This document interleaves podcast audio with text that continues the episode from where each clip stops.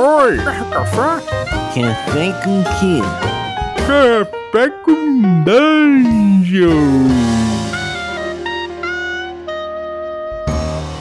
Bom dia, amigos do Regra Casa. Estamos aqui para mais um Café com Dungeon, na sua manhã com muito RPG.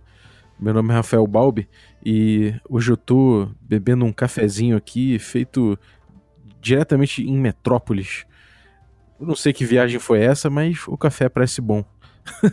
a gente vai falar de cult com todas essas viagens que ele proporciona, inclusive viagens através das edições de cult. A gente vai fazer uma, uma análise aqui a respeito disso. A gente já falou de cult algumas vezes aqui no Café com Dungeon, é, então eu vou até linkar no descritivo outros episódios em que a gente falou disso, mas agora a gente vai fazer uma, uma análise um pouco mais ampla aqui desse jogo. E para isso, eu tô aqui com o nosso amigo de Portugal aí, o João Mariano, para trocar uma ideia com a gente. Ele que já teve aqui, tá voltando, né? Então, bem-vindo de novo, cara. Obrigado, obrigado. Olá a todos. Eu estou aqui a beber um, um café cheio de petróleo uh, e coisas estranhas. um cheiro bem, bem forte e profundo, piroâmago do meu ser mais obscuro.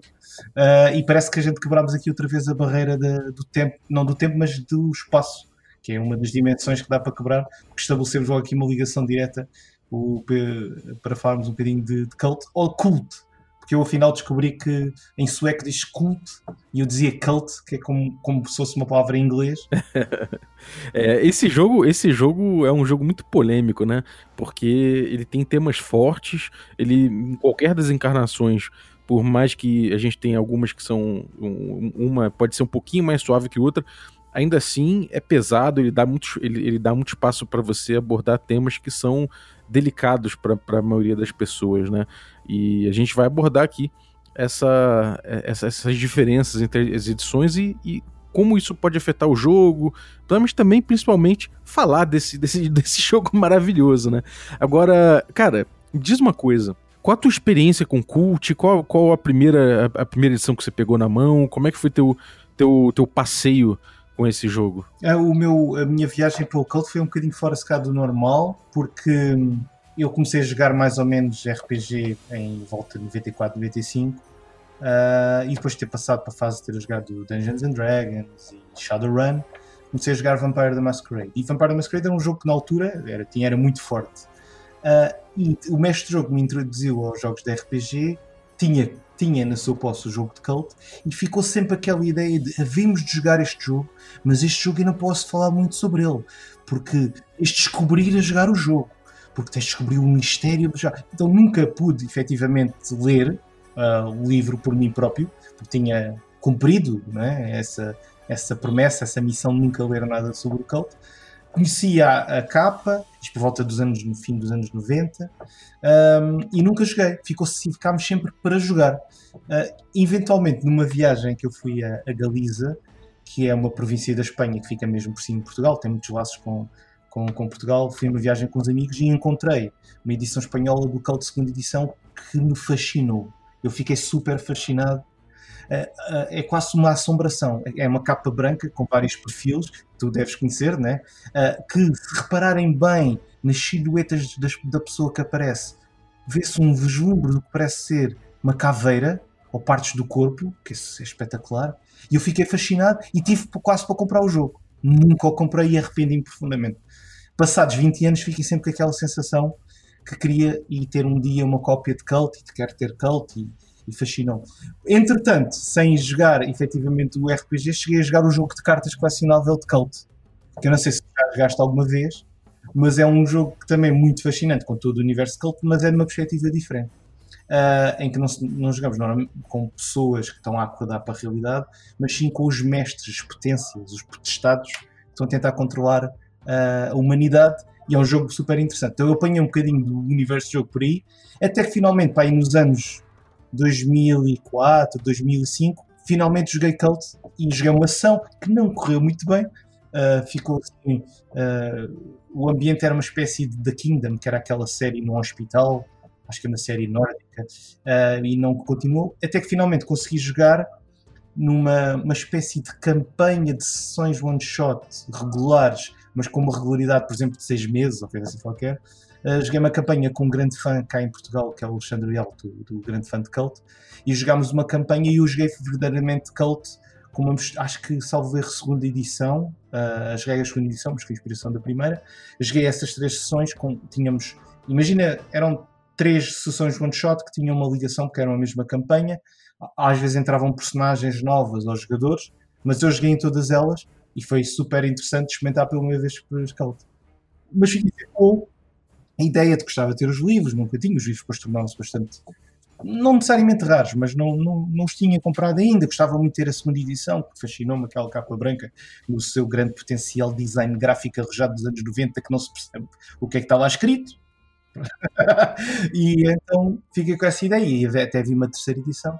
Até que finalmente surgiu a nova edição do Cult Divinity Lost e eu, pronto, uh, dediquei-me logo a tentar adquiri-lo e financiá-lo no, no, Kickstarter, tentar ajudar dentro do possível como fã uh, a, a divulgá-lo e a desenvolver, porque efetivamente a quarta edição uh, adota um tipo de regras e uma filosofia de jogo que eu gosto mais, que é, mais, que é baseada no Apocalypse World. E então ainda joguei, uh, duas, joguei uma primeira mini campanha de seis sessões, passada em Lisboa, que foi muito interessante, e agora estou no meio de outra mini campanha.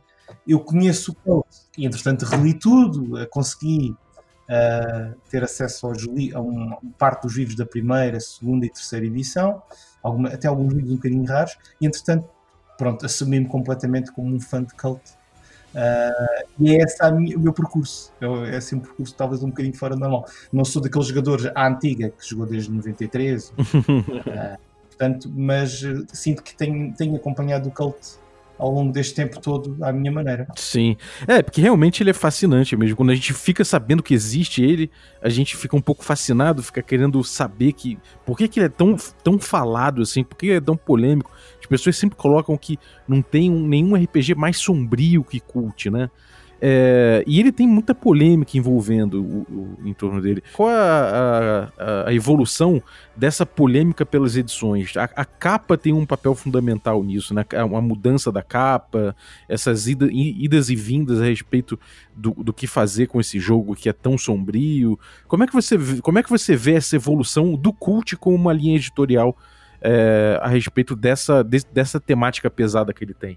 A história, a história da origem do cult é muito curiosa e tem tudo a ver com a cena do RPG sueco. A editora original do, do Cult era uma editora sueca chamada Aventerspiel. Ah, desculpem o meu sueco, mas eu não percebo nada de sueco, portanto vou enganar-me na pronúncia. Quem sabe sueco está a dar gritos interiores neste momento. Uh, e a Aventerspiel basicamente foi a grande primeira editora uh, sueca, porque um dos seus fundadores era o Fredrik Malberg, e o Fredrik Malberg teve, inclusive, foi dos primeiros a começar a desenvolver o hobby lá do, dos jogos de miniaturas, de guerra e depois RPG. E ele conheceu o Dungeons Dragons e foi, fez até um estágio na Chaosium, na altura em que estavam a desenvolver o, o Call of Cthulhu. Eles fez o playtest e tudo. O que ele aprendeu em termos editoriais, depois voltou e estabeleceu definitivamente a editora. Nesse sentido, eles lá desenvolveram um jogo chamado, e vou também, também Drakor Daemoner, que é Dragões e Demónios em sueco, que era basicamente uma versão do sistema do RuneQuest, o BRP, com algumas modificações. Era quase igual, pronto, era quase a cópia, mas com um nome parecido que até soava a DOD, que é D&D em sueco, da E o jogo teve sucesso, Uh, tanto sucesso que muitos, muitos uh, crianças e jovens chegaram a jogar o jogo porque o jogo era vendido em lojas de brinquedos e haviam, imagina, uma cadeia de centenas de lojas de brinquedos e toda a gente comprava.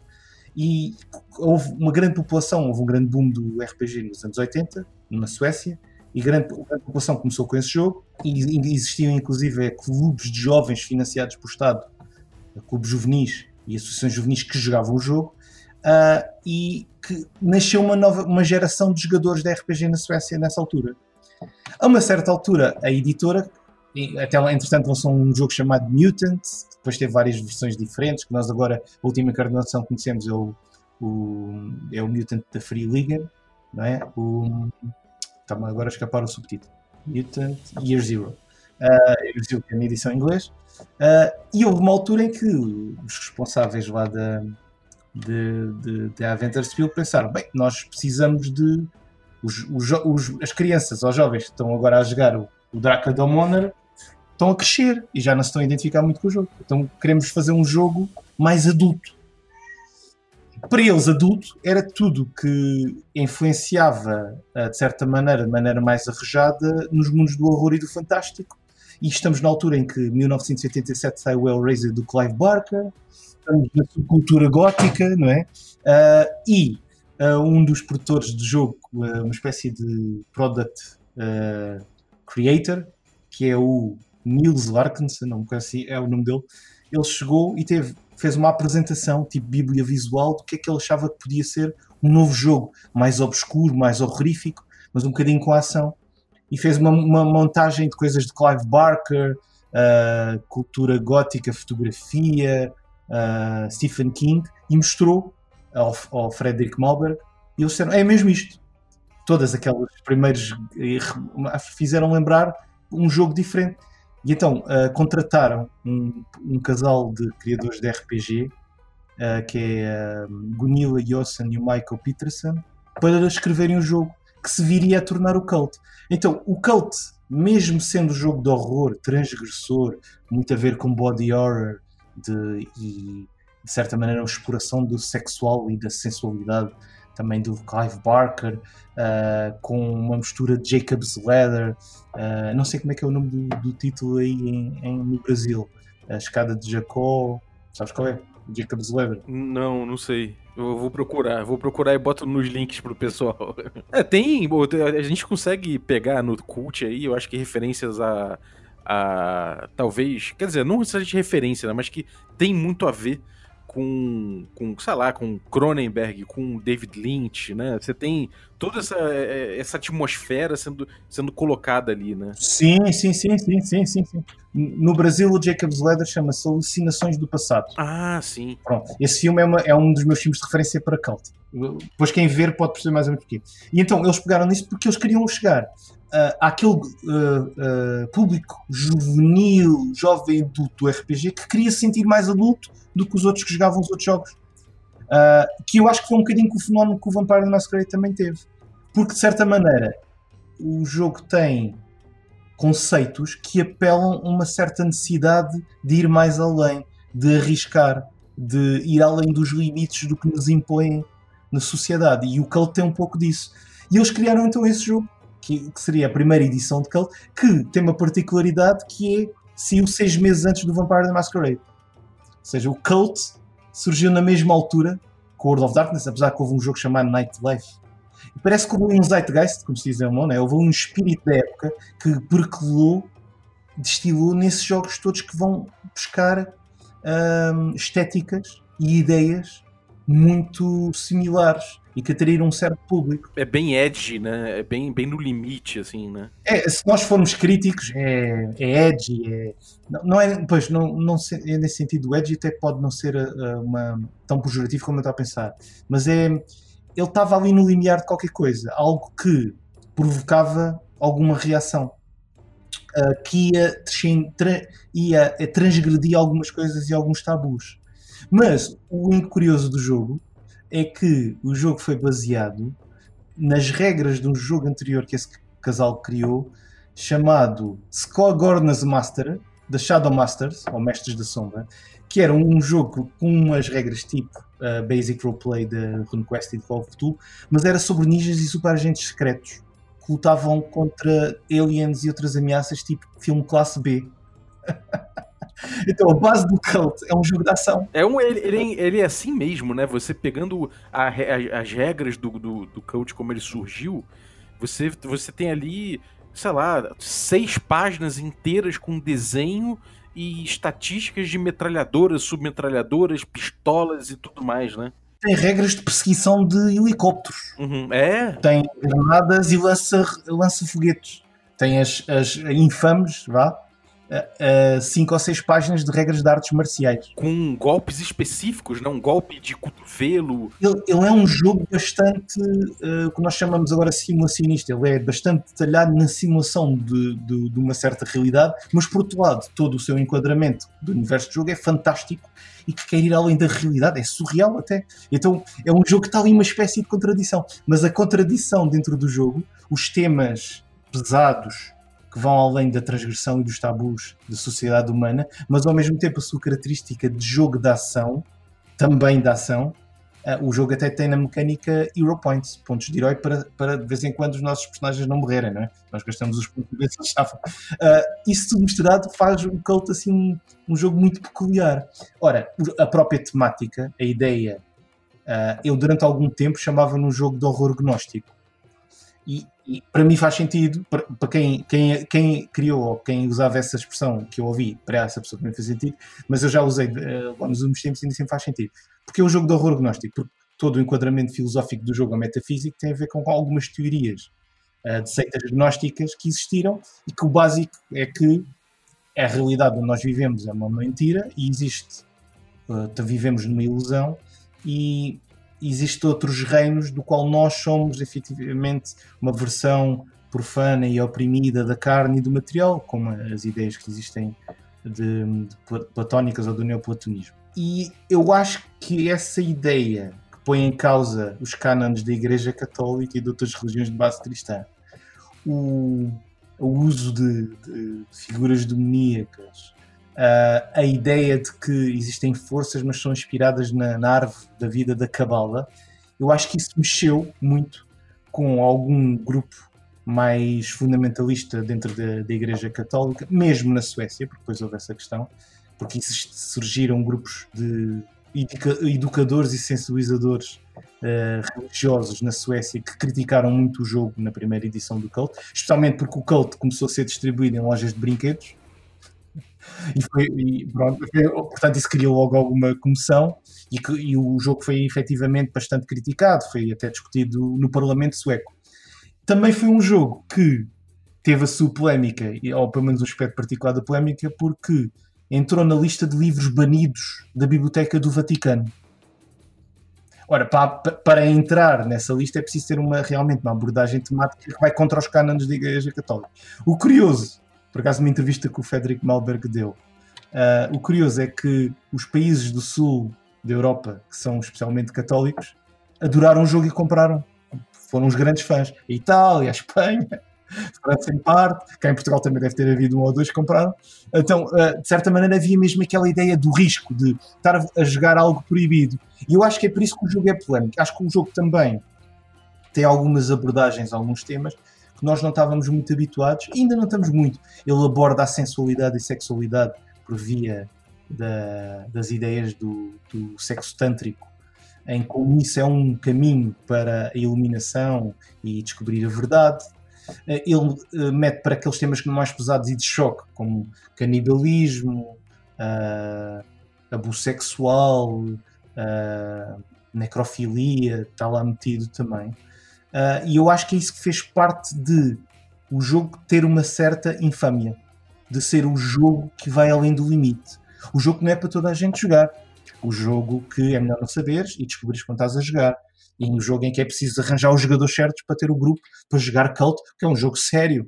E acho que é um bocadinho assim, infâmia uh, do Cult. Uh, e eu acho que ainda sentimos isso em passados uh, quase 20 anos, ainda sentimos um bocado isso porque, porque essas temáticas ainda estão lá, inclusive na nova edição. É, isso é perpétuo dele, né? Por mais que é, você tenha algumas estéticas.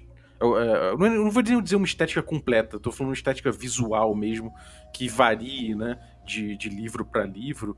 A gente vê que, que essa, essa filosofia né, de mundo, de, de essa cosmologia completa que ele propõe se mantém né, nos, nos livros.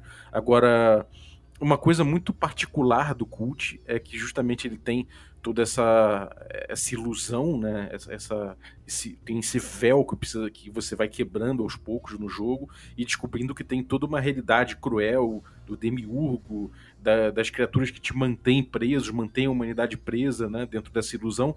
E é através da magia e, e da magia dos sentidos, né? da coisa da, da, de você explorar o, a, a, sua sensibilidade, explorar. É, sexo, explorar a morte, a dor, né? Esse tipo de coisa. Você vai evoluindo dentro disso. Então, realmente, ele é muito. É, ele é muito provocador nesse sentido, né? Então, realmente, eu acho que isso é uma coisa que se mantém ao longo das edições. Agora, essa essa grande essa grande polêmica a respeito dele, né? Deu uma popularidade, como você falou, e muita gente experimentou o jogo. Agora você acha que esse sistema que foi colocado ali, foi inserido ali, né? Numa época em que você por um lado tinha gente que, que eh, você tinha uma uma tendência dos designers de simularem muito as, o combate, simularem muito essas questões é, especiais da, da, aventura, né, de, de praticamente um filme de aventura, um filme de ação, em contraste com essa coisa do. com, com essa filosofia toda, essa, essa, essa questão dos, dos sentidos, de você quebrar o véu, de você descobrir todo mundo uh, além disso.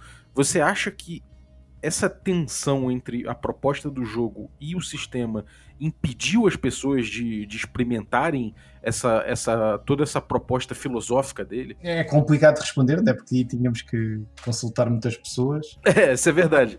Eu, eu, eu tô falando mais na sua, na sua, na sua, na, na sua, nem na sua experiência, mas no que você acha que imprime, né, no jogo, do jogo, né? É, eu, eu, eu, na minha perspectiva pessoal, acho que há uma, mas isso é bastante discutível. Uh, provavelmente podes ter outro convidado e achar que não, que discordar completamente de mim.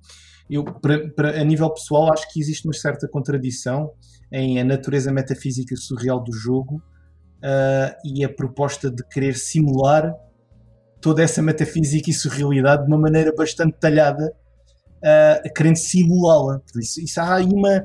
Ou seja, para que tantas regras detalhadas de, de bastava perseguições de carros, de venenos, quando estamos a falar em o confronto uh, de paradigma de uma pessoa que tem um passado falhado e um passado obscuro, uh, desculpa, uma, portanto, uma vivência falhada e um passado obscuro, com a revelação de que existe algo mais e como é que ele efetivamente vê que ele por dentro é, tem um lado obscuro que o desperta para a realidade e o que é que ele faz com isso. Portanto, há, há ali uma certa há uma certa tensão entre as duas coisas.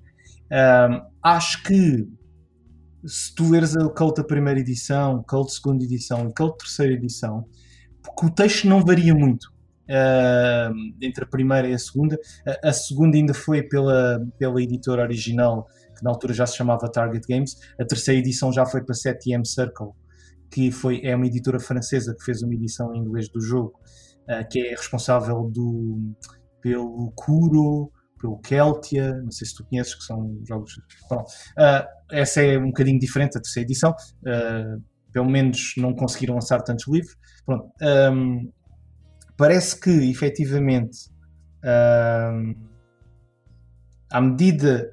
O texto é muito parecido, por exemplo, o próprio texto, uh, se tu fores ver o capítulo de Mestre Jogo, não é muito detalhado, não é muito. não dá assim tantas orientações de como é que tu deves jogar o jogo. Tu ficas assim um pouco por saber. Dá uns conselhos gerais sobre jogar a horror, dá uh, aí umas sementes de, de, aventuras, umas sementes de complicações, dá algumas sugestões como jogar horror e tentar o gosto dos, dos jogadores ou a sensibilidade dos jogadores serem respeitados, mas ele não, ele não explica muito bem como é que se mestra aquele jogo. Então realmente houve uma abertura grande para explorar. E o jogo vive um bocadinho a tensão entre um jogo de fantástico, horrorífico, em que tu lutas contra figuras de outro mundo, da verdadeira realidade, mas que são feitas de metal e até têm visores, quase uma estética splatterpunk ou cyberpunk, uh, com tu explorares o teu segredo obscuro, lidares com o teu próprio eu, porque há uma, um aspecto interessante da primeira, segunda e terceira edição, que é o balanço mental, e o balanço mental pode ser positivo ou negativo.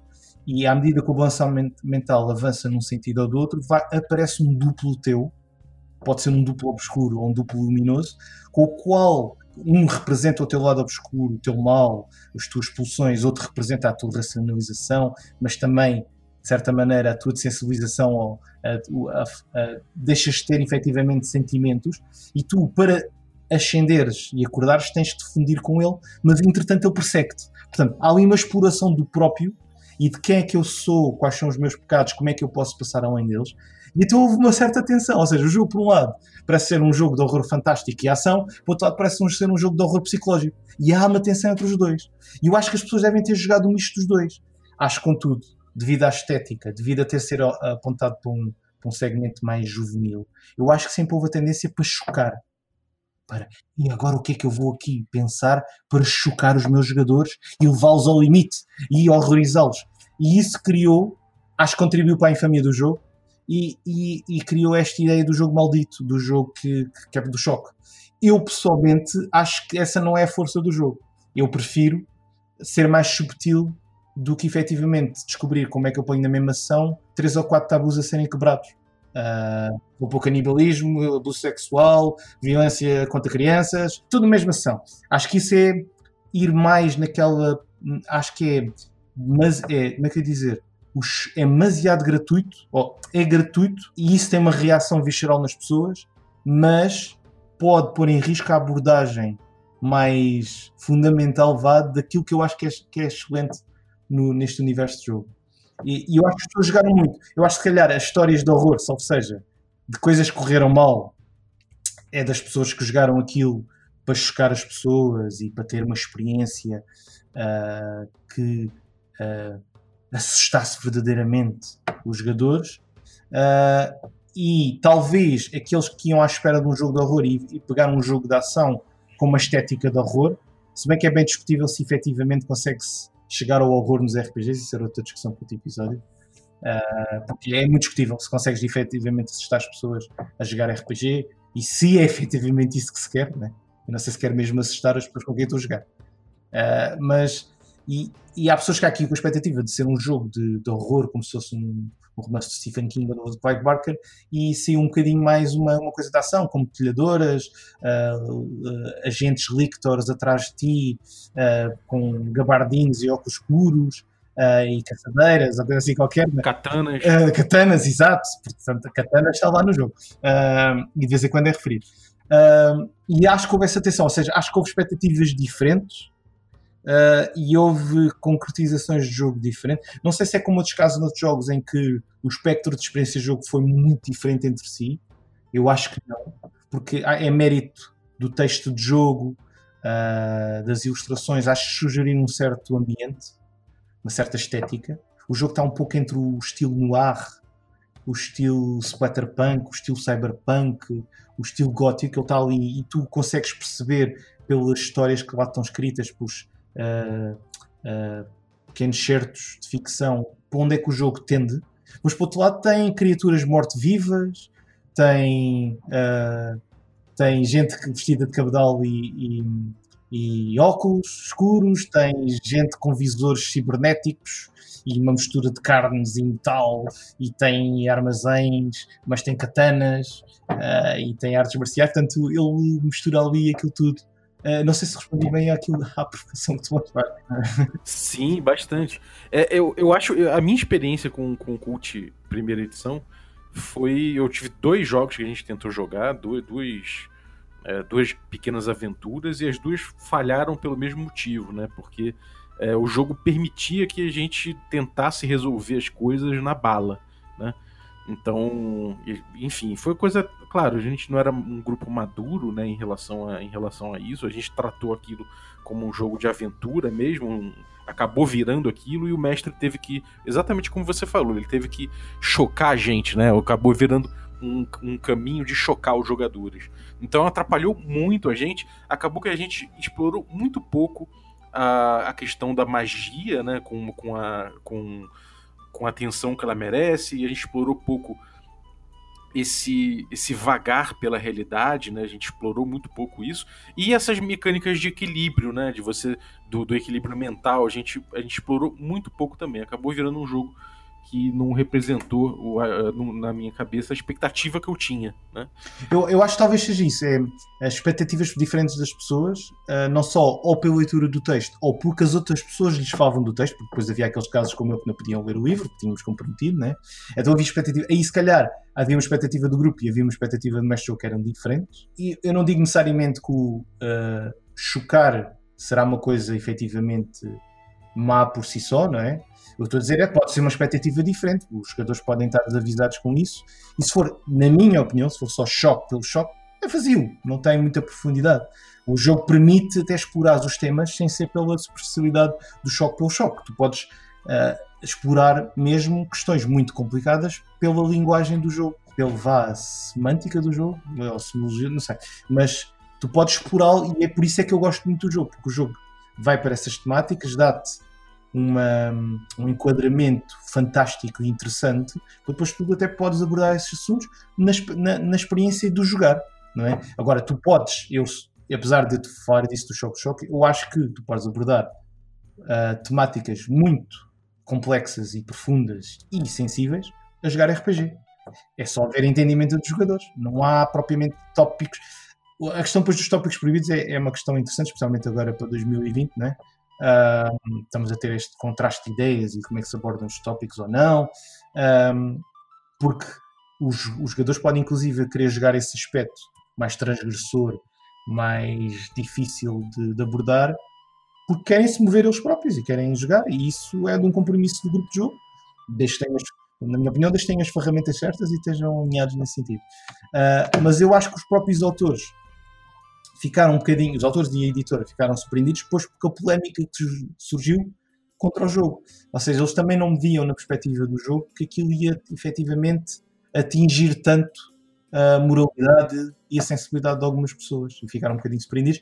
Por isso é que da primeira para a segunda edição houve alguma tentativa de mudar alguns dos temas e dos detalhes do jogo. É isso, isso que eu ia perguntar. Eu, é, a segunda edição eu não peguei, eu não peguei essa, essa da capa preto e branco. Eu não peguei ela para ver. Me parece pela capa, e eu tô, a eu tô a julgar pela capa mesmo, né? e aí eu. Jogar o livro Exatamente, tô a julgar o livro pela capa. É, me parece que eles tentaram suavizar esse impacto e torná-lo possível comercialmente de uma outra forma. Não sei se procede. Eu, por acaso, em preparação para, em preparação para, para gravar hoje o, o Café com Dungeon, tive, tive a fazer alguma pesquisa. Uh, e então há um, há um blog, Razors Through the Flash, que é um blog de um, de um grande fã, e ele estava lá mesmo, ele tem mesmo uma, uma carta de um dos editores a dizer o que é que tinham mudar para a segunda edição. E na segunda edição era mesmo isso: retirar eh, mensagens diretas a Cristo, inimigos têm que ser inimigos possíveis de serem derrotados através do combate, uh, abranger os. tem que ser esclarecido mesmo, tem que ficar claro que os, os protagonistas são os heróis, isso é referido na primeira edição, mas é no sentido mais clássico de herói, de ser o protagonista. E então, efetivamente, e os próprios autores, a Gunilla, a Gunilla e o Michael, disseram que efetivamente da primeira para a segunda edição houve alguma alteração nesse sentido, de afastá-lo um pouco mais das polémicas a ver com a religião católica e cristã. Ou seja, houve mesmo essa tentativa e talvez ser um bocadinho mais gore e mais por um bocadinho mais gore da ação. Uh, portanto, houve efetivamente, e que isso, na, na, opinião dessa pessoa que fez esse blog que eu estou a dizer, foi uma das razões porque é que o jogo perdeu o seu caminho. Uhum. Uh, ou seja, a edição que eu gosto mais pela capa, se calhar não é a edição que as pessoas acham que é mais essencial.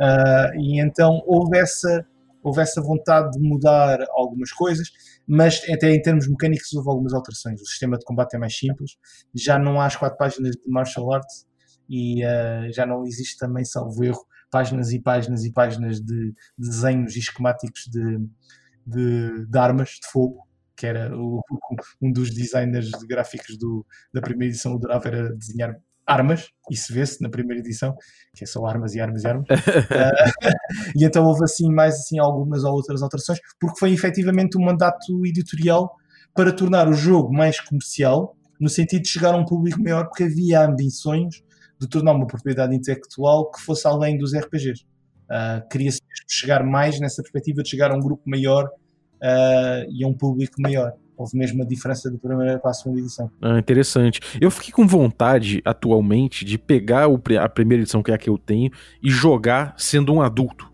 sabe? Porque quando eu joguei eu era, sei lá, eu devia ter. Jogares online com a vida? É, eu, eu, joguei quando eu era muito jovem, né? Eu, joguei o Cult assim que eu comprei ele, consegui comprar com um, um, médico que veio no Rio de Janeiro, tava de passagem, trouxe para mim, vendeu, gastei um dinheiro brabo que eu não podia gastar, mas comprei e joguei imediatamente. E não foi uma experiência boa. Eu acho que se eu jogando como adulto, relendo e tentando passar por cima das diferenças do sistema e, do, e da proposta, de repente vira uma experiência melhor. Agora, a segunda edição, você falando assim, me parece que eles, por um lado, acertaram, por outro, não, né? O lado de suavizar talvez tenha perdido um pouco a, a essência do, do, do, impacto que o cult tem, mas por outro lado, essa, é, esse tratamento de sistema parece que melhorou, né? Uh, sim, sim. Uh, e depois há algumas, algumas coisas que, que se mantiveram. Eu, por acaso, agora estou a ver aqui a lista. Por exemplo, uh, tudo que fosse regras a ver com sexualidade, que havia um capítulo da primeira edição que tinha a ver com o reino da sensualidade e sexualidade, que era possível ajudar também a eliminação, tinha-se retirar. Uh, aqui a hierarquia tinha que ser presente entre os arcontes, os arcans e os Death Angels, os anjos da morte, tinha que estar uns contra os outros. Portanto, uh, havia um conjunto. Retirar a magia. Uh, por exemplo, estou a ver aqui, retirar a magia, que é uma coisa que é essencial. É parte do jogo, não digo que seria essencial, mas é uma parte do jogo importante. Mecanicamente, tornou-se o jogo mais acessível porque há alguma simplificação, não muito diferente, não, não há assim, não é assim uma grande diferença substancial. Se calhar para quem se abordar as minúcias das edições, talvez acho que discordo do que eu estou a dizer, mas é mais na parte do combate. Eles próprios dizem isso na capa. Uh, e depois da segunda para a terceira, não há grande diferença também. Mantém as regras da, da segunda edição, só tem uma, uma vantagem quando a CTM Circle pegou na licença com a Target, porque entretanto a Target, que era a antiga Adventure tentou lançar vários jogos e sofreu um pouco da bolha que arrebentou uh, da, do lobby do RPG na América. Eles já produziam jogos de tabuleiro, já produziam jogos de cartas também. Mudaram a produção deles para, para a Escócia, acho eu, para poderem chegar ao mercado americano mais facilmente. E depois houve uma descida e decrescida no, no mercado e eles tornaram-se em parte, é uma, aquilo tem, é uma, uma história complicada, mas tornaram-se na Paradox e começaram a criar jogos de computador. A partir do momento que a Europa Universal e jogos de estratégia deixaram de ter interesse e a licença deixou de ser publicado jogos pela, pela Target e a CTM Circle é que pegou. Há uma diferença da terceira para a segunda, que é não só a qualidade gráfica deixa muito a desejar, é, é, há muita arte reciclada do jogo cartas, mas isso a segunda edição também tinha. Uh, mas não sei, ali, o, o, tratamento gráfico parece que estás a ver, tu estás a consultar o livro, mas o livro foi feito em print on demand de pouca qualidade, ou foi feito com xerox mal, mal barato.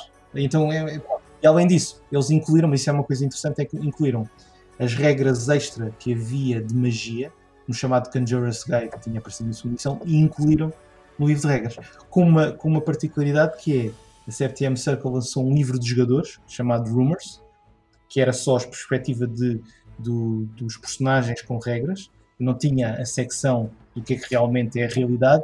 Depois lançaram outra edição chamada Beyond the Veil, não é bem uma edição, é edição mesmo, mas era outro livro em que era todo, todo o material para o mestre jogo e, e então incluía os livros de magia e só lançaram isso, nunca mais lançaram nada. Lançaram mais coisas em francês do que em inglês. Chegaram a editar um suplemento que não existia na edição americana nem na edição sueca, que é um suplemento do inferno.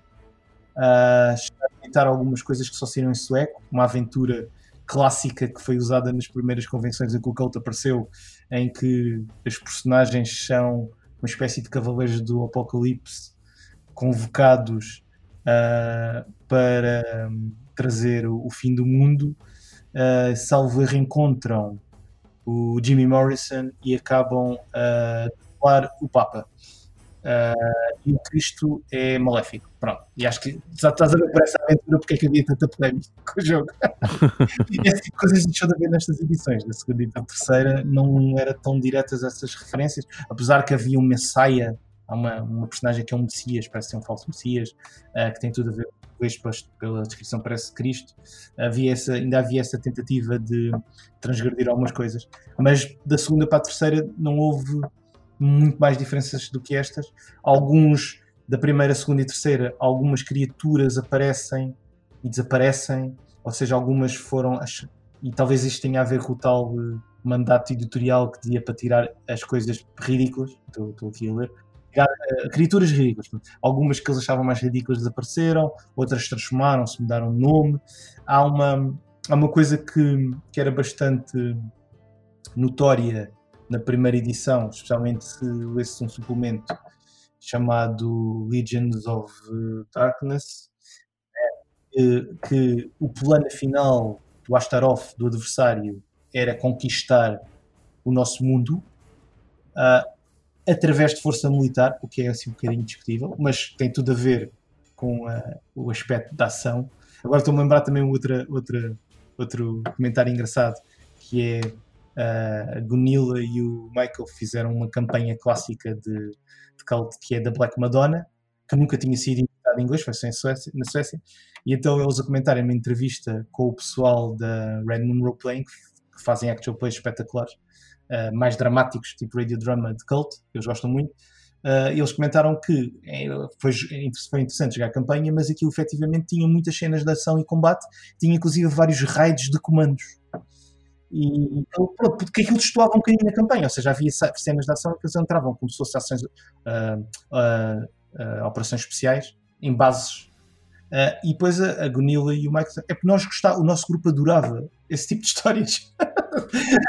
então, isso tudo, ou seja, há sempre um aspecto de ação. Aliás, tu vês na primeira e segunda edição uh, as agendas do. Uh, para já, os arcontes e os anjos da morte são muito mais personificados. Ou seja, têm mais. Não são forças uh, absolutas ou transcendentes, vá, como é nesta nova edição do Cult of Lost. Então eles tinham agendas, tinham inclusive regiões do mundo que tinham influência direta através de enviados ou de encarnações. Uh, isso depois complementa um bocado aquela ideia do jogo ser também da ação, ter essa intriga de tu poderes ir fazer uma operação especial para libertar uma base uh, que o Areb Serap tem uh, controlada. Portanto, havia, havia essa, essa, essa, esse aspecto de ação que, de certa maneira, para a nova edição, eu acho que vai tem menos destaque. Acho que o jogo tem ação, acho que é um jogo que provoca agência nos jogadores, mas não o faz com esse nível de detalhe como um jogo que nós associaríamos aos anos 80, em que há regras detalhadas sobre lançar granadas ou sobre, não é? Ou sobre tanques, qual é a diferença entre um tanque e um carro nas regras de movimento. Portanto, e, e o, a nova edição não vai por esse caminho, o que é interessante também. É, o que você acha dessa, dessa nova edição em relação ao tratamento que ela dá? É, dessa, desse aspecto metafísico do jogo. Você acha que eles trataram melhor essa parte da metafísica agora? Você acha que agora funciona melhor isso? Eu ouvi também uma entrevista com o Peter Null, que é um dos responsáveis da nova edição, por acaso a origem da nova edição é interessante porque o Robin Lindbergh, que é um do, foi quem desenhou as mecânicas baseadas em Apocalypse World, começou ele próprio, por fã amador, a fazer uma adaptação do Apocalypse World para Cult.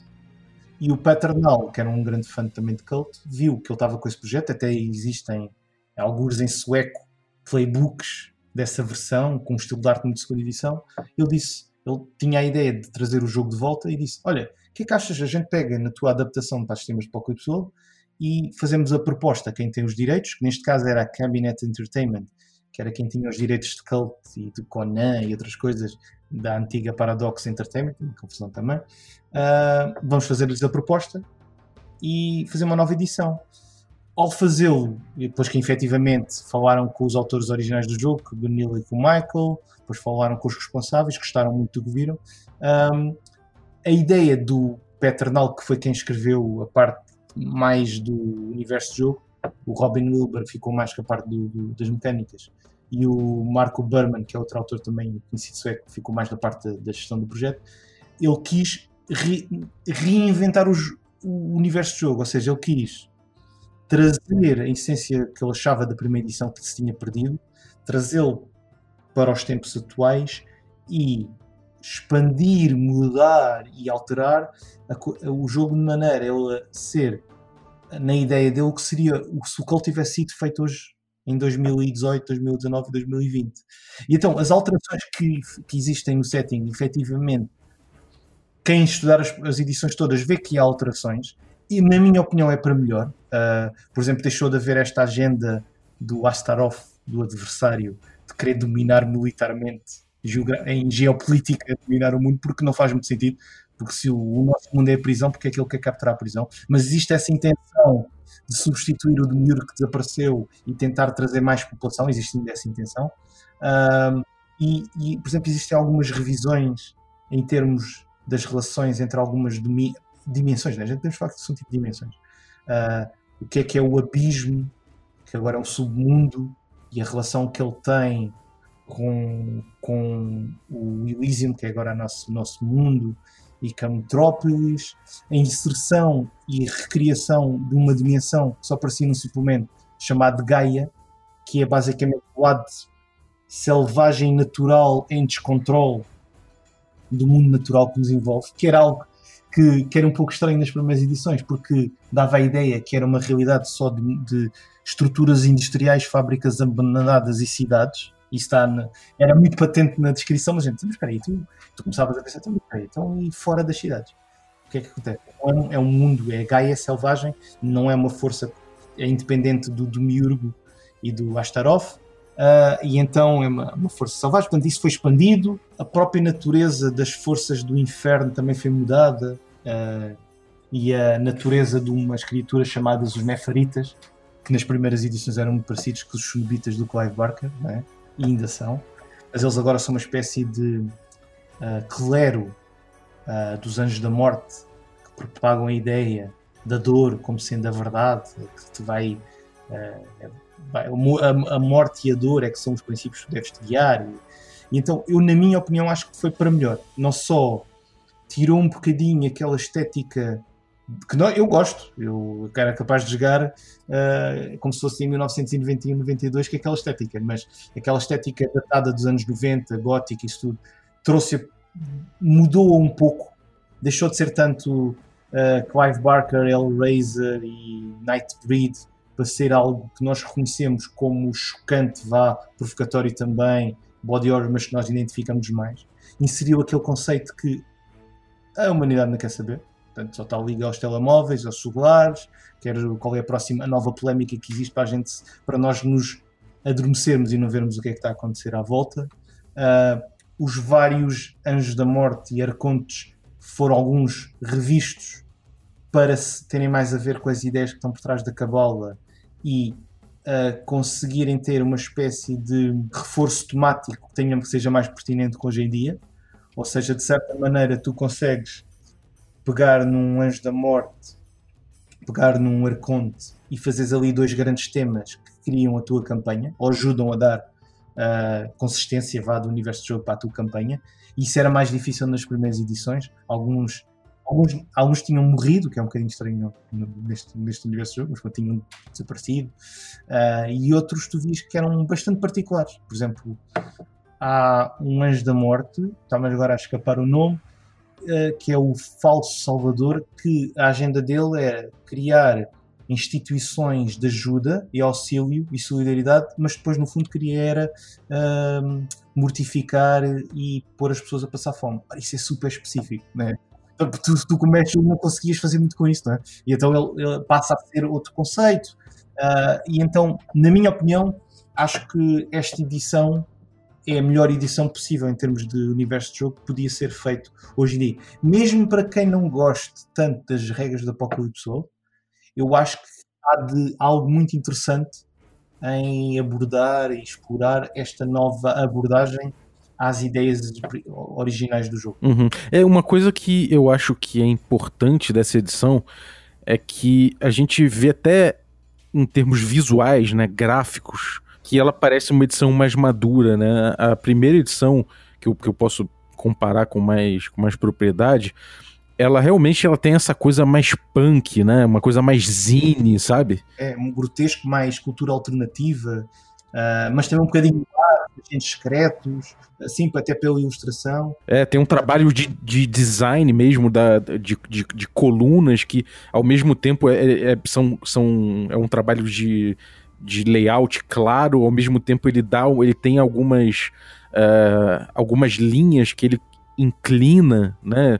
para poder deixar um certo desconforto, né? Ele não deixa tudo é, retinho, né? Então acho que as decisões de design do livro, em termos gráficos mesmo, é, é, são muito interessantes. Esta nova edição do Cult, em termos de estética e grafismo, ou vá da abordagem à estética, não mais a estética, faz-me lembrar a nova edição de Vampire, não é? Se nós vimos a nova edição, sei se estás por dentro da nova edição Vampire da quinta edição, a parte da parte mesmo de fotografia, não é? tu vês que já não é bem aquele estilo gótico punk do 91, 92, 93. É um fashion, é um fashion gótico. É um quase o. Não, a, a, parte desses spreads que têm uh, uh, desenhos de roupa, porque isso vem do MMO do World of Dark, a parte disso, né? Mesmo naquelas fotos realistas, tu notas que já não é um estilo gótico punk como a gente achava, como a gente via. Já não é, já não é Timothy Bradstreet. Já é mais, o pessoal até diz, mais neo-noir. Ou seja, tu, é uns dias de hoje, vestem-se, têm uma, umas roupas bastante bem desenhadas, o estilo, e tu notas que houve uma diferença. Ou seja, é uma adaptação de uma certa estética que já não podia voltar atrás, porque senão a passava a ser um jogo histórico, que é um risco que o Cult se não tivesse voltado para 2020 ia correr, que é... É verdade. E, e, e é um, é um problema nas, nova, nas novas edições das campanhas clássicas, que é para jogar-se Black Madonna, para jogar-se o Tarot, que é outra muito conhecida, joga-se logo em 91 92. Eles não foram atualizados e no fundo estás a jogar uma espécie de jogo histórico, mas que não é histórico, que é tudo surreal, né? Uh, e já não se podia voltar um bocadinho que ficava preso naquele momento, não podias reinventar o jogo e apresentá-lo sem nostalgia ou sem as pessoas sentirem-se um bocado perdidas. Ok, mas porque é que o jogo é pertinente para mim nos dias de hoje? É, uma, uma ilustração disso que a gente pode fazer é a clássica fita cassete que tem no cult antigo, né? Que, você, que tinha uma maldição. Então você, você tem uma descrição disso no, no, no jogo. E agora, nesse cult agora de Divinity Lost, você tem o DVD, né? oh, e a câmera já é digital, né? A câmera que filma coisas que não devia filmar já é digital. Exato.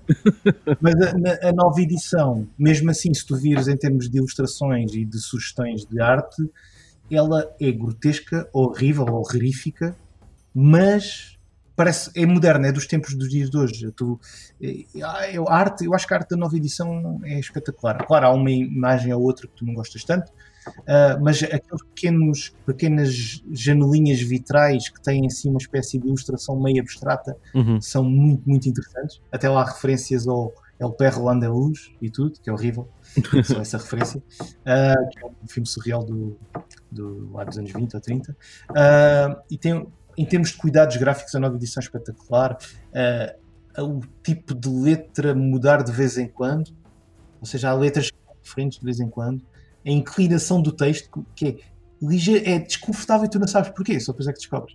Uh, e depois há peças de arte horríveis, no, horríveis no sentido provocador, né, horríveis de que eu não gosto. E por outro lado, uh, o, na nova edição ganham um caráter eh, propositadamente mais religioso que é no mínimo caricato, porque tu vês que a criatura tem um algo que faz lembrar. Eu sei que o, acho que o, o designer, acho que é Daniel Augstrand, uh, foi mesmo buscar aquelas ilustrações da Igreja Ortodoxa russa, em que tu vês os alvos, os ícones, foi mesmo buscar os ícones e tal, e então uh, tem um bocadinho de uh, subtil e de irreligioso. Ou seja, está ali um bocadinho de iconoclasta, está ali um bocadinho para te provocar. E tem coisa, pronto, ilustrações horríveis, ilustrações bonitas e sublimes, mas o mais interessante uh, é que para ser vendido nos mercados, especialmente o americano, a edição de financiamento coletivo é diferente da edição regular.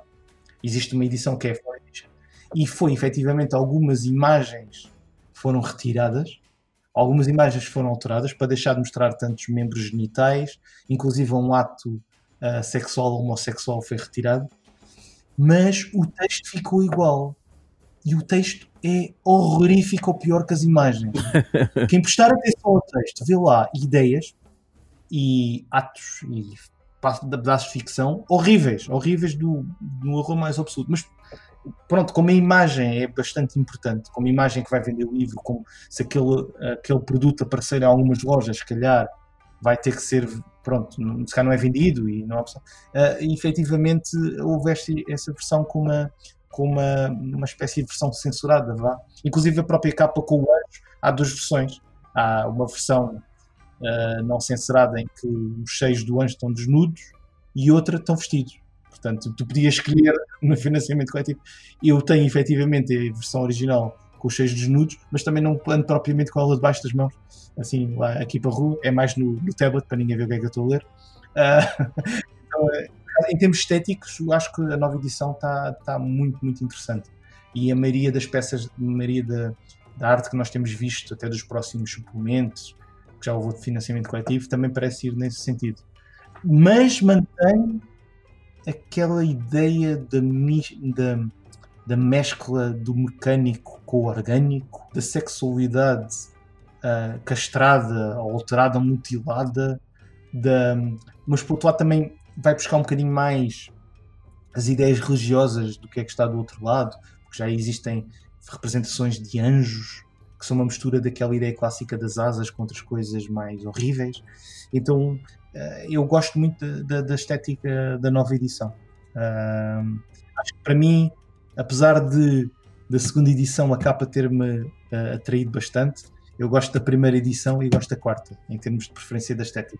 A, a primeira edição ainda tem aquele gostinho, talvez juvenil, uh, dessa mistura que a gente estávamos a falar um bocado do gothic punk e do, do, do splatter punk. Fita de VHS da locadora, né? De terror. É, que, tanto que há agora até alguns filmes que tentam uh, voltar a essa estética, né? Há alguns filmes modernos que tentam ir buscar aqueles filmes de, de, grind movies misturados com eh, tipo Ishi the Killer com, com Nightbreed e tudo assim misturado, né? que nós ficávamos horrorizados mas fascinados, queríamos ver mais, tipo, o que é que se passa ali? Agora, uma coisa curiosa também é que eles deram uma atenção a pactos, né? A magia e pactos aqui na, na, nessa edição mais recente, que eu acho que é uma coisa que, que ficou interessante, né? O jeito que eles trataram, eles realmente botaram em regras esse tipo de esse tipo de, de dinâmica com o oculto, né?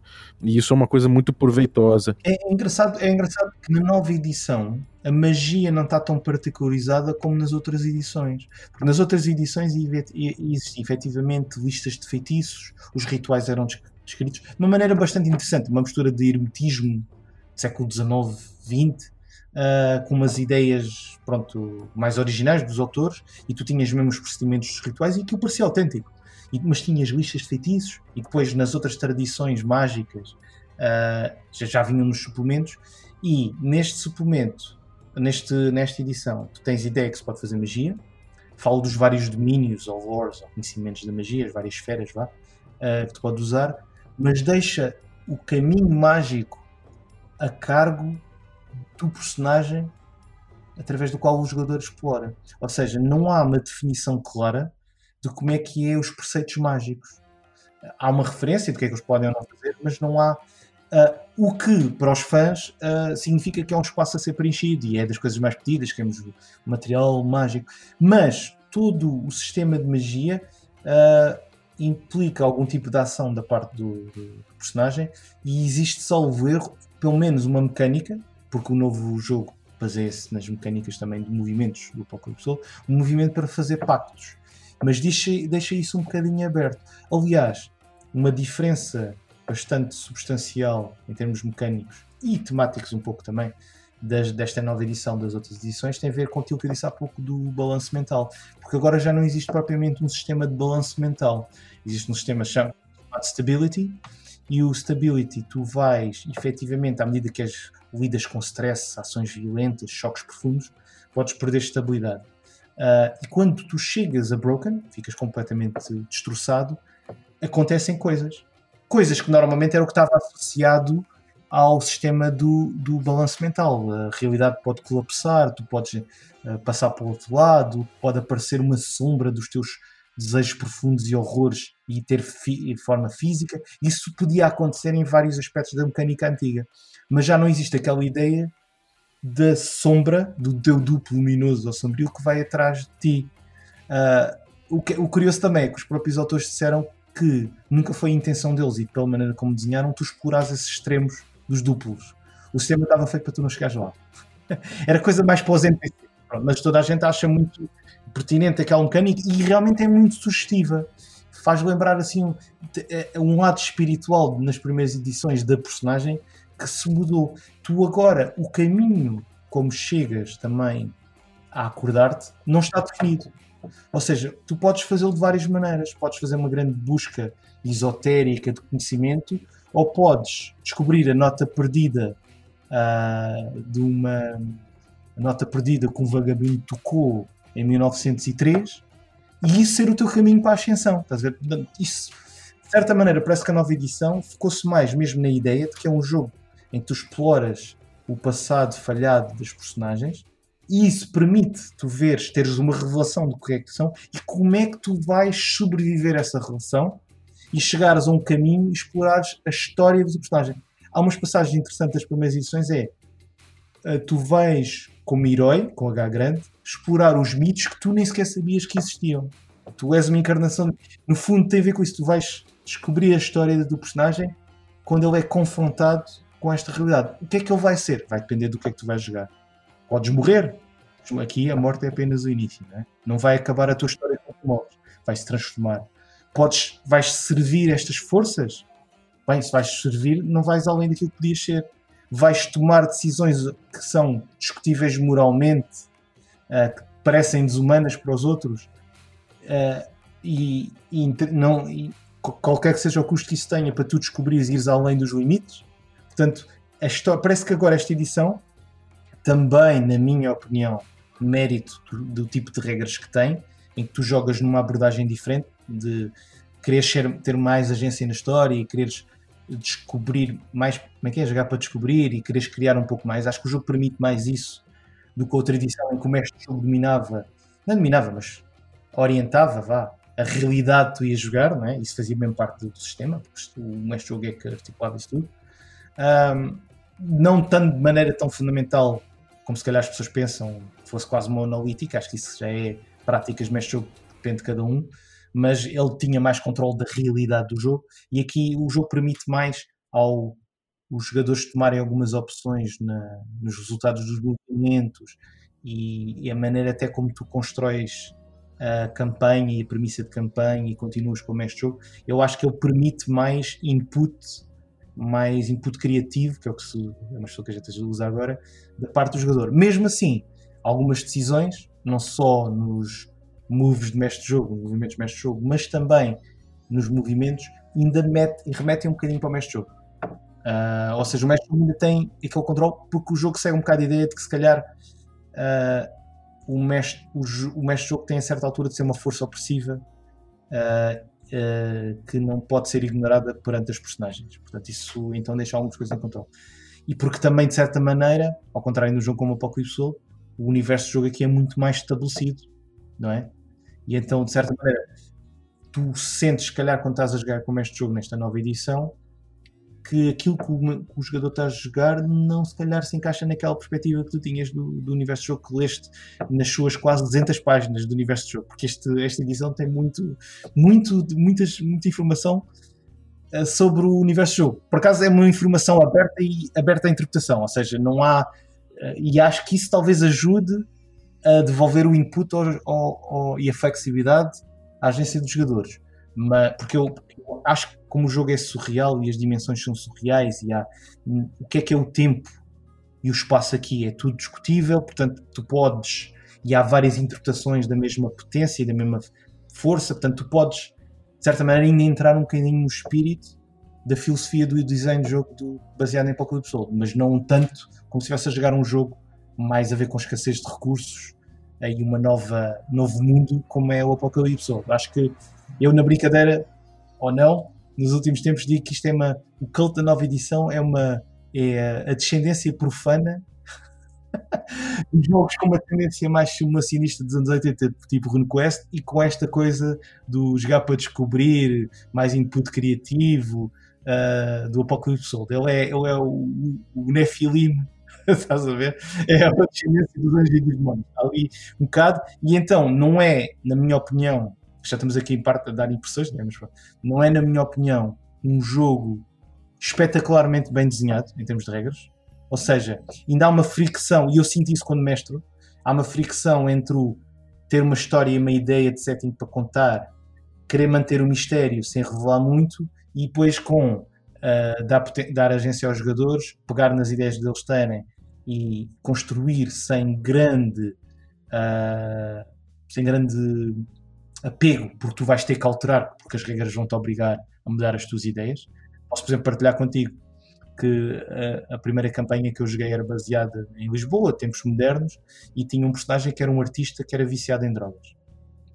E ele tinha uma vantagem, que é um, uma coisa que se mantém desde a primeira edição, que é as vantagens e desvantagens, que na primeira edição dizia se o teu equilíbrio mental era negativo ou positivo, e aqui é mantido como uma espécie de movimento. Ele tinha uma vantagem, uma vantagem que é, salvo erro, algo acerca da revelação artística dele. Uh, não é Enhanced Awareness, é, não me lembro o nome. E na primeira ou segunda sessão, quando estavas naquela parte que é que explorar os, as falhas da personagem, dar a ideia, isso o jogo orienta muito bem, de tu dares a entender que algo sobrenatural e esquisito que está a acontecer, o personagem, pela agência do jogador, decide criar um quadro e usando a vantagem dele não tem mais nada. Consegue contactar através do movimento, aquilo lança-se, uh, acho que é baseado em willpower ou uma coisa qualquer, lança-se e diz, dá o resultado que diz assim, consegue o jogador contactar uma entidade do outro lado do mundo ou fazer um pacto. Mudou completamente o jogo. Eu fiquei com mais peraí, mas na primeira sessão já? Vamos já revelar isso mudou. Mudou até o jogo para melhor. A campanha tornou-se muito mais interessante porque eu, à partida, fiz logo aparecer uma figura do outro lado, tive que uh, descortinar uma descrição horripilante com uh, uma piscina, ou seja, né, de corpos mutilados e membros que ele teve que nadar, e surgiu um mestre, um mestre que tinha assim um avental de artista e uma uma palete feita de osso e ele falou logo, estabeleceu logo um pacto que ele tinha que fazer o evangelho da dor. Isso mudou. Eu não tinha a resposta, fiquei um bocadinho indeciso, é? tipo, ok, vou já revelar. E depois descobri que se calhar esta nova edição não é tanto sobre manter o mistério, é revelar e ver o que é que os personagens fazem com a verdade, com já saberem algo. Ou seja, de certa maneira o jogo mudou um bocadinho uh, para ser mais sobre os personagens, o caminho deles e o que é que eles fazem quando descobrem o que é que está do outro lado. Tanto que, entretanto, uh, eu acho que já estou a descrever o jogo, tive, pronto, pensei que é mais um jogo de existential survival horror, ou seja, um, uma espécie de horror sobrevivência em que tu vais ver o que é que, como é que a tua existência vai perdurar, porque tu podes efetivamente mudar como personagem face aquilo que é revelado. Um, a questão é como é que tu vais mudar e o que é que vais fazer. E eu acho que nesta edição vai mais por esse caminho. Um, do jogar para descobrir qual é que é o teu personagem. Por isso acho que é um bocadinho complicado pegar nas campanhas pré-feitas e jogá-las com este sistema. Eu acho que não é impossível, porque o jogo, o mecânico de jogo colapsa, ou o movimento básico, tu podes sempre interpretar, mas se tu tiveres muito pré-definido antes, os movimentos vão lutar contra ti. Porque tu vais ter que dar soluções ou respostas que não que vai contra aquilo que tu já tinhas estabelecido. Uh, parece que uma boa, uma possível abordagem, é a que eu estou a tentar experimentar agora, é tu estabeleces a parte temática do jogo através do qual é uh, o arconte, qual é o anjo da morte, uh, que é mais influente naquela ideia de história que surgiu da tua premissa e da criação dos personagens com os seus segredos obscuros. E depois crias algumas ideias de como é que eles podem aparecer, talvez um bocadinho da aparência, e o resto vais descobrir. Não vais ter respostas muito definidas, se bem que o jogo sugere uma, uma mecânica, que era algo que já vinha da altura do Vampire the Masquerade com o Chicago Chronicles, que é um mapa de relações. É uma coisa que o novo Vampire também tem e foca-se muito. E tu, na própria criação de campanha, fazes um mapa de relações com vários nós, quem é, quais são as influências, quais são as ameaças, e depois é a reação, o que é que os jogadores uh, fazem através dos personagens, né? Só ser, os personagens fazem, vais vendo como é que essas forças reagem sem teres, na minha opinião, já tudo pré-definido, como é que aquilo vai acabar Ter uma ideia vaga, mas pronto. E acho que o jogo vai mais por aí. Acho que tu vais descobrindo mais a história que queres contar uh, do que propriamente pré-estabeleceres tudo. Então é difícil, na minha opinião, estas campanhas, como a Black Madonna, como Taroticum e talvez uma outra uh, história ou aventura que, quem é a Omegast, que é a, nova, a editora que estava com a nova edição, vai fazer, um, de ser muito pré-definido. Acho que a solução é ir para uma coisa chamada um Horror Starter, que a gente inventámos para casa, uh, que é, não sei se tu conheces os Dungeon Starters de Dungeon Roll. É, eu, eu, participo num, num servidor Discord que é o Cult Elysium. Eu acho que é, do, é dos grupos mais interessantes uh, de fãs de Cult, surgiu mais ou menos com esta nova edição. Uh, é tudo pessoal muito criativo, muito proativo. E parte deles eram de um fórum antigo de fãs de Cult que era o The Abyss, que inclusive fizeram suplementos e newsletters e tudo, suplementos de fãs. Uh, e então eu comecei lá porque eu achava que estas, estas, este formato de campanha, isto não vai ajudar para aquela ideia que eu tinha de como é que diz o sistema. E então pensei, o Dungeon Starters são basicamente uh, um folheto de duas páginas com uh, impressões, que é uma espécie de imagens como, é, como este jogo pode usar, uh, movimentos customizados para aquela aventura, podes usar ou não, que não é bem uma aventura, é só uma estrutura, uh, questões que tu fazes aos, aos jogadores, uh, uma ou outra ameaça pode ser definida. Eu acho que talvez o War Starter foi o nome que, que se inventou, né, que, que, era o Dungeon Starter, War Starter, seria a solução. E é interessante que depois de algumas discussões, o, um dos criadores da nova edição, que é o Peternal, fez um War Starter, está lá escrito, chamado The Driver, em que tu és alguém que está a conduzir no deserto está a escapar de alguma coisa, e o The Driver pega um bocadinho nessas ideias, que é, tu não tens tudo criado, tu tens ali premissa, tens duas ou três opções que o jogador é que pode escolher para a personagem dele, de ameaças, de razão porque é que ele está a fugir, do que é que ele tem com ele, e depois tu podes improvisar ou seguir algumas ideias muito vagas. E eu acho que há espaço para todos os formatos de aventuras para jogar como eu gostava de jogar esta nova edição, como eu acho que é mais interessante para mim tem que ser este formato do tipo de World Starter em que tu tens o início uh, e a premissa para jogar e depois alguns elementos que tu podes jogar tematicamente e depois o resto vais criando. E é assim que eu faço as minhas campanhas também. Ainda, ainda é uma segunda campanha que eu estou agora a jogar, também é nesse sentido, com um enquadramento uh, e explorar e deixar muito espaço para a criação na altura. Talvez pareça difícil uh, para quem acha que não consegue improvisar tanto, mas há, como alguém diz, tens que fazer planificação, só não precisas é de preparar tudo.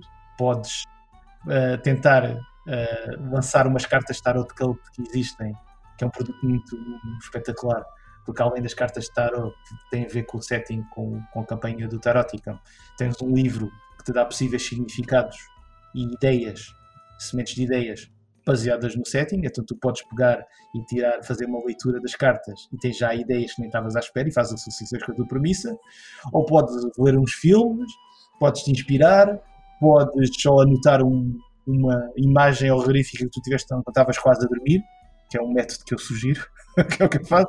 Às vezes estou quase a dormir, vem-me assim umas ideias estranhas e pôres lá, pelo menos com uma coisa preparada, que se tu tiveres com pouca inspiração podes lançar, e depois logo vês o significado que aquilo tem na campanha. E é uma possível verdade. Também podes jogá-lo de uma maneira mais clássica. Mas, porque o jogo acho que permite isso. Talvez não esteja especialmente desenhado para isso. Como ele é esta mistura do profano né, com, com, o sagrado e está assim um bocado. Eu acho que dá para jogar das duas maneiras. Isso é um bom, um bom olhar, cara. Não sei, das experiências que tu tiveste a jogar, eu só joguei como mestre, mestre de jogo, ainda não joguei como jogador.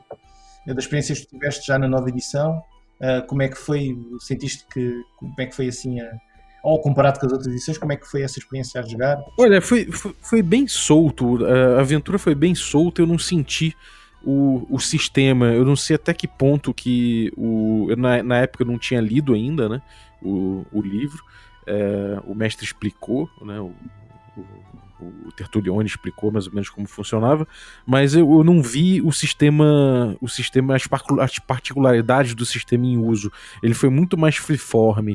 Então a gente aproveitou de forma geral o, o mood e, e, os temas que o Cult aborda, mas eu não, eu não pude dizer como que o sistema é, influenciou dentro, dentro da minha experiência. Agora, eu já posso dizer que funcionou ao contrário do, do que eu tentei com a primeira edição. então já é um avanço. Agora eu quero pegar o, o, o Cult, é, agora que eu já, já dei uma lida, né?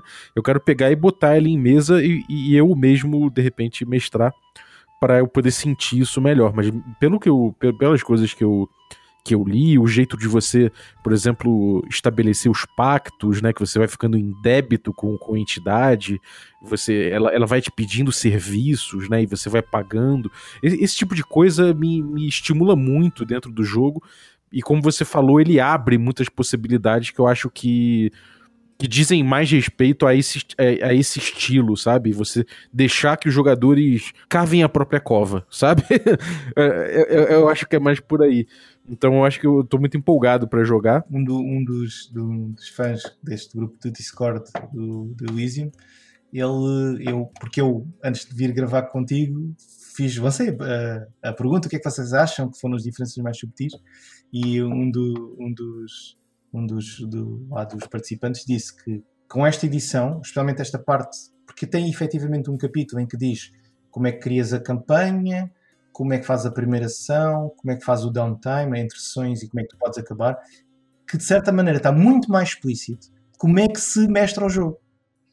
Ou seja, tu ficas mais a saber do que aqueles, daquele capítulo que era interessante na altura, em 93, é em 91, porque acho que deve vir da edição sueca original, de como é que se joga um RPG e tudo mais, e podes ter este tipo de ideias e tal, mas ele diz mais como é que tu jogas o jogo, tu ficas mais com uma ideia de como é que jogas o jogo, dentro de todas as liberdades criativas que tu possas ter, do que propriamente nas outras edições. Por exemplo, ele tem uma espécie de estrutura em que tu, através do mapa das relações, pensas em que potestados, eles chamam higher powers, arcontes, anjos da morte, ou até deuses esquecidos, porque existem outras entidades, uh, sonhadores, que é outra coisa, e como é que isso são ameaças e influências. Então, ele diz-te uh, como é que tu podes estabelecer a ameaça e sabes que é em reação à ameaça ou através da agência dos jogadores em querer resolver os segredos obscuros deles, ou quererem, por exemplo, abordar a magia, não é? Tu, diz-te como é que tu podes organizar isso e depois esperares para ver o que acontece. Um, portanto, eu acho que nesse aspecto o, novo, o texto da nova edição é mais explícito ele dá-te mais ferramentas de como mestrar o jogo. Além de que vai buscar aquela ideia do Apocalipse World que é agenda e princípios. É? Ou seja, tu sabes porque é que estás à procura do jogo, que ele tem três agendas, tens a agenda e depois, e depois tens os princípios, depois além disso tens os movimentos de jogador, que na minha opinião sempre foram, depois pensar um bocadinho nisso, os movimentos de jogadores de Apocalipse World Dungeons sempre foram técnicas que os mestres já usavam, só que estão lá escritas. Né? Tipo a sistematização. Então tu tens mais essa ferramenta de como é que has de mostrar. E se calhar nesta primeira vez tu estás a pensar talvez mestrar esta edição, não só vais ter uma ideia mais uh, clara dos movimentos de jogador e como é que eles podem articular-se, mas também como é que podes estruturar a tua campanha, porque eu acho que ele é mais explícito, eu acho que seguindo a maioria dos princípios que lá estão e as indicações, eu acho que consegues ter uma experiência regularmente mais concreta e mais satisfatória do que se calhar fosses abordar o jogo só para a primeira edição. Podes ver as aventuras, mas as aventuras mesmo nas primeiras edições são um bocadinho diferentes das outras. Um, mas mesmo assim não havia muitos conselhos como é que tu escolhias, o, a não ser as grandes campanhas. Uh, e as campanhas entre si variam um pouco, não é? Uh, tens a Black Madonna que é bastante talhada com missões de, de comandos, depois o Taroticon tens uma ideia final e exploras um pouco de Londres. O, o, Judas Grail também é completamente fora do normal, que remete para os Bem, não, não, não dá muito spoilers, uh, quem sabe podem jogar, uh, mas é um bocadinho diferente. Sim. Eu acho que este jogo, esta edição, é mais direta e mais explícita como é, que se, como é que se pode jogar. E acho que até essa sensação que tu tiveste na, na, na nas sessões que jogaste, o jogo mesmo assim também permite que tu não estejas constantemente a lançar dados porque ele tem uma ideia específica dos gatilhos, tem, e por acaso nesta edição depois até particulariza, mas depois depende da interpretação do, do grupo de jogo e dos jogadores e do mestre jogo.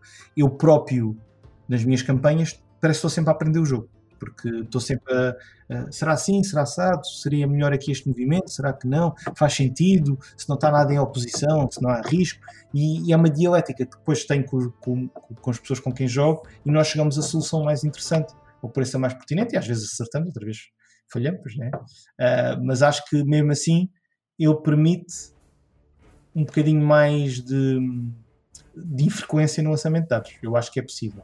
Uh, mas para este tipo de mecânica de jogo, eu acho que quanto mais transparente fores, melhor. Porque eu na primeira campanha a experiência que tive era para manter a aura de mistério, às vezes fazia revelações muito simbólicas e abstratas, e os jogadores depois, no fundo, não tinham informação suficiente para ter agência. Até nas pistas. Tá? Quando tens que ser um bocadinho mais direto nas pistas para depois eles terem protagonismo. Senão vão estar sempre envolvidos numa trama obscura que não sabem bem o que é que está a acontecer e continuam sem saber o que é que estava a acontecer. Que eu acho que é uma coisa que acontece muito a quem jogou Cult. Você tem liberdade, mas você não tem agência, né?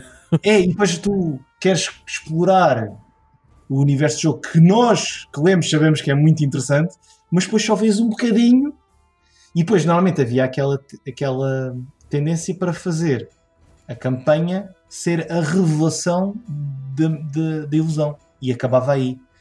E os próprios autores dizem que não era bem essa a ideia que eles tinham, porque acham que isso é bastante limitativo. Ou seja, se é só o clímax, é só, oh meu Deus, existe outra realidade, um inferno, vamos todos para o inferno, não há muito para contar, não há muito para jogar. Fica por aí.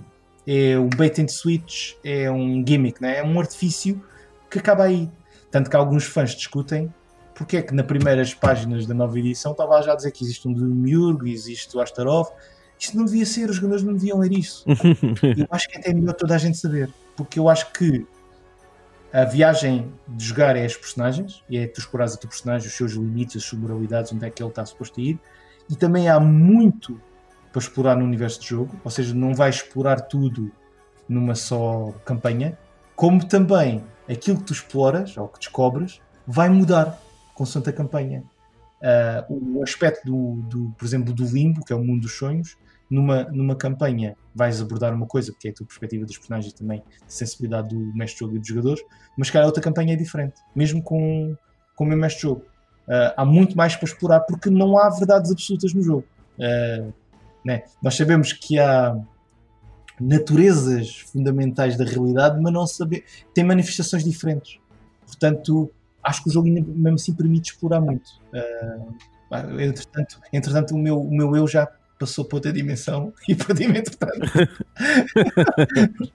Legal, cara. Acho que a gente deu uma. Já, já fez um belo apanhado aqui da edição. A gente não entrou no crunch específico de cada uma muito a fundo, mas a gente deu esse panorama todo. E quem quiser saber mais sobre o crunch, sobre o funcionamento específico dessa edição nova, é só seguir o link que eu vou botar na descrição, que você vai ouvir o episódio que a gente já tem sobre cult. Eu vou linkar também outros projetos, mas conta aí o que, que você tem aprontado na internet, no, no mundo do RPG. Fala pra gente. Ah, nada muito mais. Continuo a tentar avançar no, projeto dos Heróis Modernos, que é um jogo de criação de cómics super-heróis, já falámos no outro episódio. Vou tentando também criar até algum conteúdo para, para Cult, que ainda está, estou a tentar ver se consigo, porque eu quero, tenho ideia para um tal Aura Starter, e então gostava de, de escrever isso e editar. Tenho colaborado muito mais indiretamente uh, com o Roll Lisboa, que é a convenção nacional de, de RPG, Jogos Narrativos e LARPs cá em Portugal. Vai acontecer a 25 e 26 de outubro. Estamos agora com um grande desafio, que é como é que se faz uma convenção nestes tempos de Covid né? provavelmente será híbrido online, então ainda está a discutir isso, vai ser um grande desafio. Uh, e de resto, costumo estar no Facebook, no Twitter, se forem, a, se forem ao, ao de, servidor Discord do Cult Elysium, eu também estou lá. Uh, e podem sempre ter conversa comigo. Uh, e estou assim um bocadinho mais no limbo entre, entre projetos, ainda estou assim a uh, a querer avançar com o meu herói de tempo. Pô, então muito obrigado pelo conteúdo. Mais uma vez aí, é, trazendo, trazendo bastante conhecimento aqui para o podcast. E algumas ideias já feitas. Eu tenho uma ideia bastante discutíveis. Uhum, é, é sempre bom, é sempre bom. Então, muito obrigado. E obrigado você que ficou ouvindo a gente também. Valeu pela sua audiência. E eu queria agradecer, por último, os nossos assinantes que tornam possível essa aventura. O pessoal Café Expresso, os Café com Creme e também os nossos Café Gourmet. Galera, muitíssimo obrigado. E se você quiser se tornar também um assinante e fazer parte desse grupo de Telegram, dessa comunidade, receber conteúdo extra e concorrer a sorteios, picpay.me barra café com dungeon torne-se um assinante a partir de cinco reais. Então é isso, muito obrigado e até a próxima.